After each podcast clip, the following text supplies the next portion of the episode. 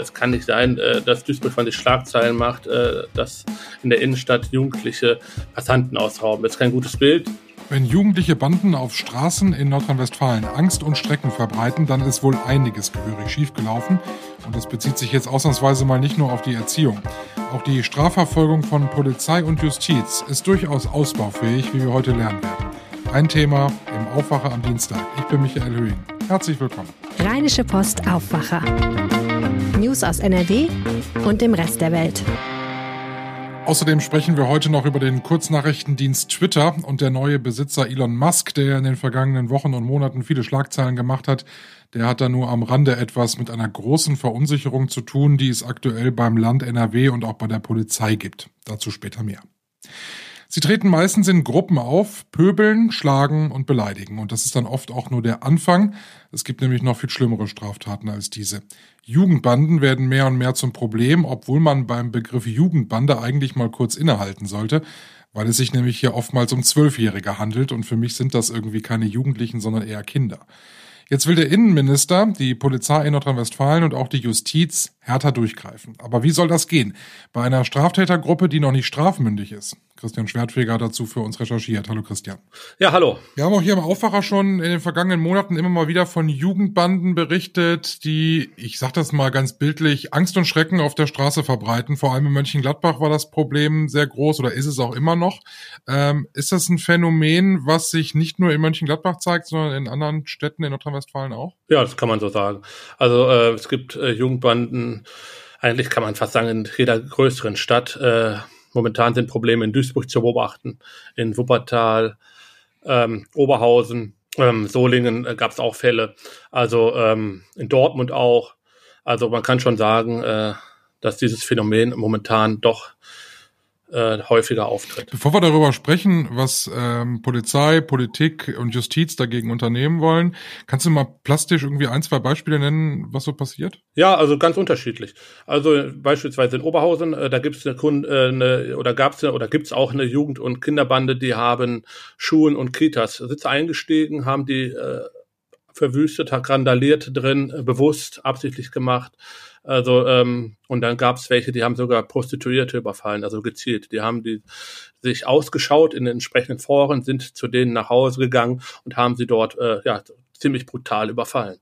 Und dann haben wir halt äh, Banden, die hier halt in Duisburg durch die Innenstadt äh, ziehen und Passanten äh, überfallen, ausrauben. Ja, also man kann sagen, es ist schon die ganze Palette an Straftaten dabei. Jetzt sind wir uns, glaube ich, einig, wenn ich sage, es gab immer straffällige Jugendliche. Das ist kein, kein neues Phänomen. Allerdings in dieser Intensität und vor allem in dieser Häufung in ganz, ganz vielen verschiedenen Städten und es wird immer mehr. Jetzt hat sogar der Innenminister schon äh, sich die ganze Sache angeschaut und überlegt, was er tun kann. Was kann er denn tun? Was will er machen? Er möchte sich das auch nicht mehr äh, länger anschauen. Ähm, er sagt, es kann äh, nicht sein, dass Passanten auf der Straße Angst haben müssen äh, vor äh, Jugendlichen.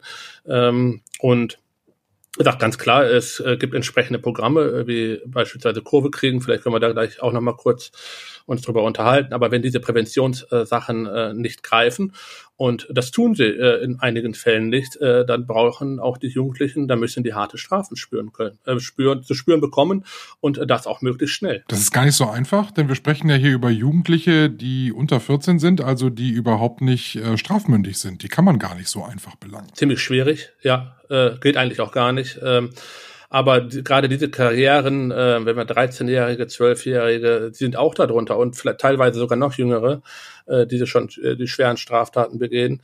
Ähm, diese kriminellen Karrieren, äh, bevor sie äh, sich weiter verfestigen, ähm, das versucht man natürlich zu stoppen. Und, äh, ich hatte gerade Kurvekriegen angesprochen, das ist ein Intensivtäterprogramm. Man versucht halt diese Jugendlichen halt dann in diese Programme reinzubekommen. Was passiert da? Also ich würde ja jetzt mal ganz naiv, wie ich bin, sagen, also wenn ein Zwölfjähriger ähm, solche Straftaten begeht, da muss man dem mal eine klare Ansage machen. Da helfen ja keine Samthandschuhe mehr. Ja, aber ist schwierig. Halt, wie du schon sagtest, ähm, ab 14 ist man in, äh, strafmündig. Und Zwölfjährigen kannst du nicht einfach ins Gefängnis sperren. Ne? Das ist und äh, äh, da ist ist halt so. Äh, du hast recht. Also jetzt meine persönliche Meinung sehe ich aber ebenfalls äh, so, äh, dass da manchmal warme Worte einfach zu wenig sind und dass ein Jugendarrest sicherlich hilfreich wäre, äh, der auch äh, dann auch schnell folgen muss. Aber ähm, Ein anderer Weg ist halt, äh, halt die Jugendlichen halt wieder durch Gespräche, äh, durch verschiedene Maßnahmen halt äh, wieder von, auf die, äh, von der schiefen Bahn zu bekommen und wieder halt von der Kriminalität abzubringen. Ja, äh, ist natürlich ein hehrer Ansatz, aber äh, gelingt auch nicht immer. Weil es ist ja das Problem, ne? Also äh, ein, ein Jugendlicher, sagen wir mal zwölfjähriger, macht ein, äh, begeht eine Straftat.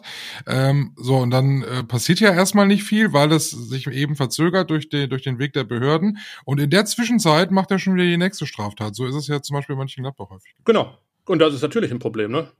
Und äh, dann ist er endlich für diese eine Straftat äh, vor Gericht und dann sagt er, mein Gott, kann ich mich gar nicht mehr richtig dran erinnern. Also äh, ich meine, das sind natürlich Sachen, äh, das darf überhaupt nicht passieren.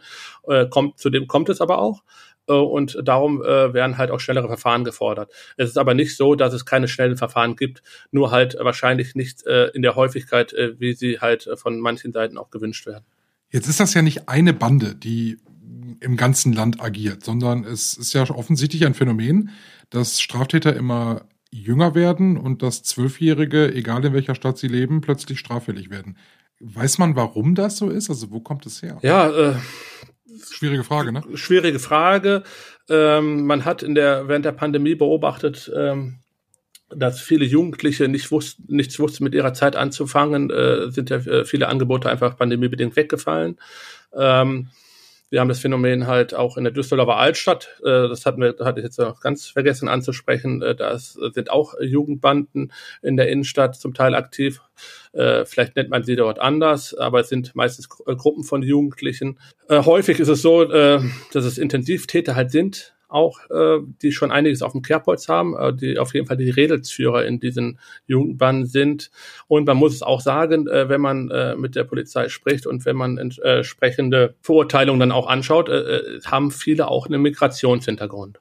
Jetzt kennst du ja Polizei, du kennst das Innenministerium, du kennst auch so ein bisschen äh, das, was so hinter den Kulissen da so passiert. Äh, jetzt ist das, gerade wenn wir sagen, okay, das hat vielleicht seinen Ursprung in der Pandemie, nun sind die harten Pandemiemaßnahmen beendet. Glaubst du, dass da wirklich die Behörden jetzt was tun oder glaubst du, dass da eher so die Hoffnung da ist, naja, das wächst sich vielleicht raus, ne? Weil wir kommen ja jetzt langsam wieder so in normales Fahrwasser. Ja, ich glaube schon, dass die Behörden was tun, ähm, weil es kann, kann man sich einfach nicht bieten lassen. Das sind Negativschlagzeilen, das sind, äh, wenn man jetzt auf Duisburg nochmal als Beispiel nimmt, äh, es kann nicht sein, äh, dass Duisburg von sich Schlagzeilen macht, äh, dass in der Innenstadt Jugendliche Passanten ausrauben. Das ist kein gutes Bild, äh, das schafft Angst und äh, da geht die Polizei dann auch entschieden vor. Äh, beispielsweise hat sie jetzt erst jüngst äh, gegen drei, das sind Intensivtäter, äh, die zu dieser Bande da gehören in der Duisburger Innenstadt, die dort äh, für äh, Angst und Schrecken sorgen, ähm, ein Betretungsverbot ausgesprochen. Also das heißt, diese äh, Jugendlichen dürfen ja gar nicht mehr aufkreuzen. Tun sie aber unter Umständen trotzdem dann, ne? Ja, genau. Also man kann es ja nicht verhindern. Das ist ähnlich wie im Stadionverbot, ist auch schwierig manchmal nachzuverfolgen. Frage ich mich auch immer, wie das im Einzelnen funktioniert. Ähm, aber irgendwie ähm, scheinen diese Maßnahmen doch was zu bringen, sonst äh, würden sie ja nicht ausgesprochen werden. Also glaubst du, die das ist eine sehr beliebte Reul-Taktik, ja, glaube ich, ist ja einfach immer immer weitermachen, nicht nachlassen. Äh, glaubst du, das geht hier auf? Ja, also ich, ich glaube schon.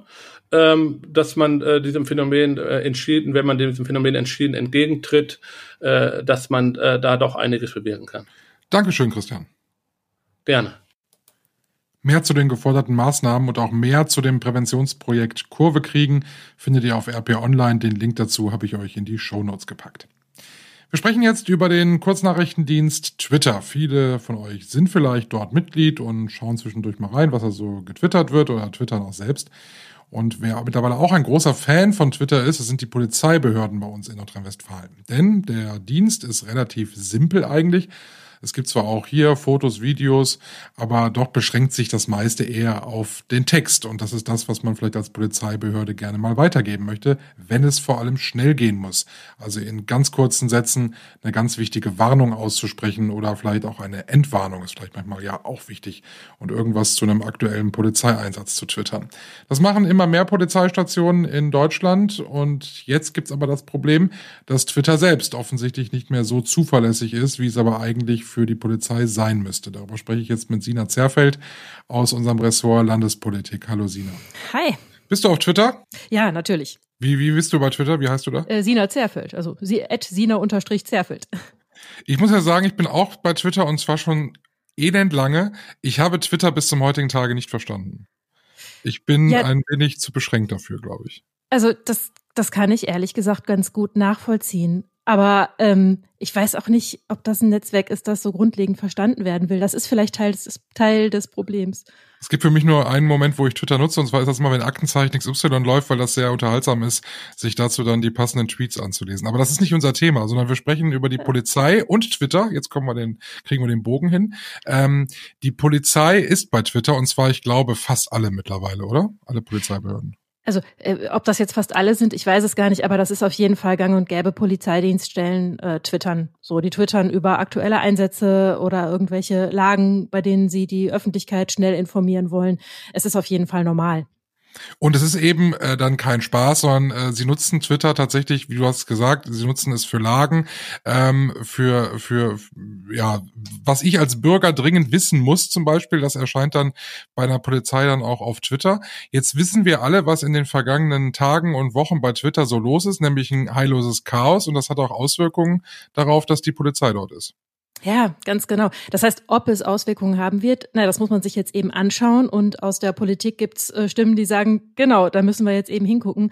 Ähm, es dreut so das Bild, dass man überhaupt nicht mehr wirklich sagen kann, dass es große Verwirrung darüber herrscht, äh, welcher Account eigentlich echt ist oder nicht. Ne, da gab's ja die Möglichkeit, dieses blaue Häkchen äh, quasi unter anderem neben anderen Diensten, die man da kaufen kann, ähm, quasi dann im Abo-Modell äh, gegen Geld zu erhalten. Das blaue Häkchen hat bisher dafür gesorgt, dass der der Account verifiziert war. Dann kann man das nur noch, indem man da extra nochmal draufklickt, feststellen, ob das jetzt ein verifizierter Account ist oder einfach nur ein bezahlter Account. Dann gab es zwischenzeitlich nochmal so ein anderes äh, Symbol, dieses graue Häkchen, das eingeführt wurde und dann aber wieder, äh, wieder abgeschafft wurde und jetzt dann wohl wieder da ist. Also ähm, das ändert sich aber auch wirklich äh, täglich, wie es scheint. Und in den USA hat das schon zu ganz, ganz großer Verwirrung geführt, weil da eben reihenweise Fake-Accounts aufgetaucht sind, die sich dann auch wirklich erfolgreich, weil die täuschend echt waren, als Institutionen oder irgendwelche Marken, Unternehmen oder eben Promis ausgegeben haben.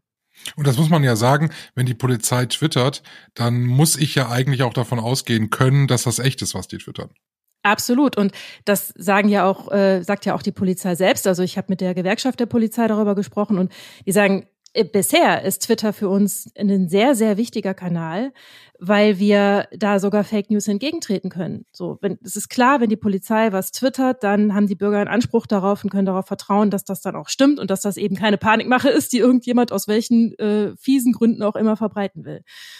Und wenn sie dieses Instrument jetzt verlieren würden, wäre das natürlich erstmal schlecht. Aber ähm, die Polizei sagt oder die Gewerkschaft der Polizei sagt auch, naja, ähm, wenn es tatsächlich so käme, dass äh, sich der Menschen erfolgreich als Polizei ausgeben und irgendwie Schindluder treiben und ähm, damit die Menschen täuschen, dann hätten man keine andere Wahl. Jetzt gibt es vermutlich auf politischer Ebene ganz viele Fragen, die beantwortet werden wollen. Genau, also die SPD hat da einen Vorstoß gemacht, die, also die Opposition im Düsseldorfer Landtag, die haben gesagt, die, ähm, die Landesregierung muss jetzt sagen, wie sie sich in dieser Lage verhalten will. Ähm, zum Beispiel stellen sie die Frage in den Raum, ob jetzt die Polizeibehörden zum Beispiel so ein bezahltes so einen bezahlten Twitter-Account bekommen sollen. So für so eine gewisse Sicherheit oder damit hin zumindest keiner das wegschnappen kann. Ähm, oder ob vielleicht die Polizei auf den Kurznachrichtendienst Mastodon dann umziehen soll. Oh Gott, noch ein soziales Netzwerk, wo wir nicht so genau wissen, wie es funktioniert. Vielen Dank, Sina Zerfeld aus dem Ressort Landespolitik. Wir schauen auf das, was heute wichtig wird. Der Bundesgerichtshof prüft heute, dürfen Bausparkassen in der Sparphase Kontogebühren kassieren? Der Bundesverband der Verbraucherzentralen hat geklagt. Außerdem stellt die Kreditreform heute den Schuldneratlas Deutschland 2022 vor, also wie viele Menschen tatsächlich sich überschulden mussten. Und ein ganz markantes Datum heute, der 15. November 2022. Ab heute leben wohl mehr als 8 Milliarden Menschen auf der Erde, so viele wie noch nie. Und wir schauen zum Schluss noch aufs Wetter. Und da wird es allmählich kalt bei uns. Die Temperaturen heute maximal 12 Grad. Dazu gibt es viele Wolken. Zwischendurch kann es auch ein bisschen Regen geben. Der Mittwoch, also morgen, wird dann durchwachsen mit Sonne und Wolken im Wechsel. Ebenfalls bei 12 Grad. Und dann wird es kalt. Temperaturen dann nur noch einstellig im Laufe der Woche. Das war der Aufwacher für den heutigen Dienstag. Ich bin Michael Höhing. Ich wünsche euch einen tollen Tag. Macht's gut und tschüss. Mehr Nachrichten aus NRW gibt's jederzeit auf RP Online. rp-online.de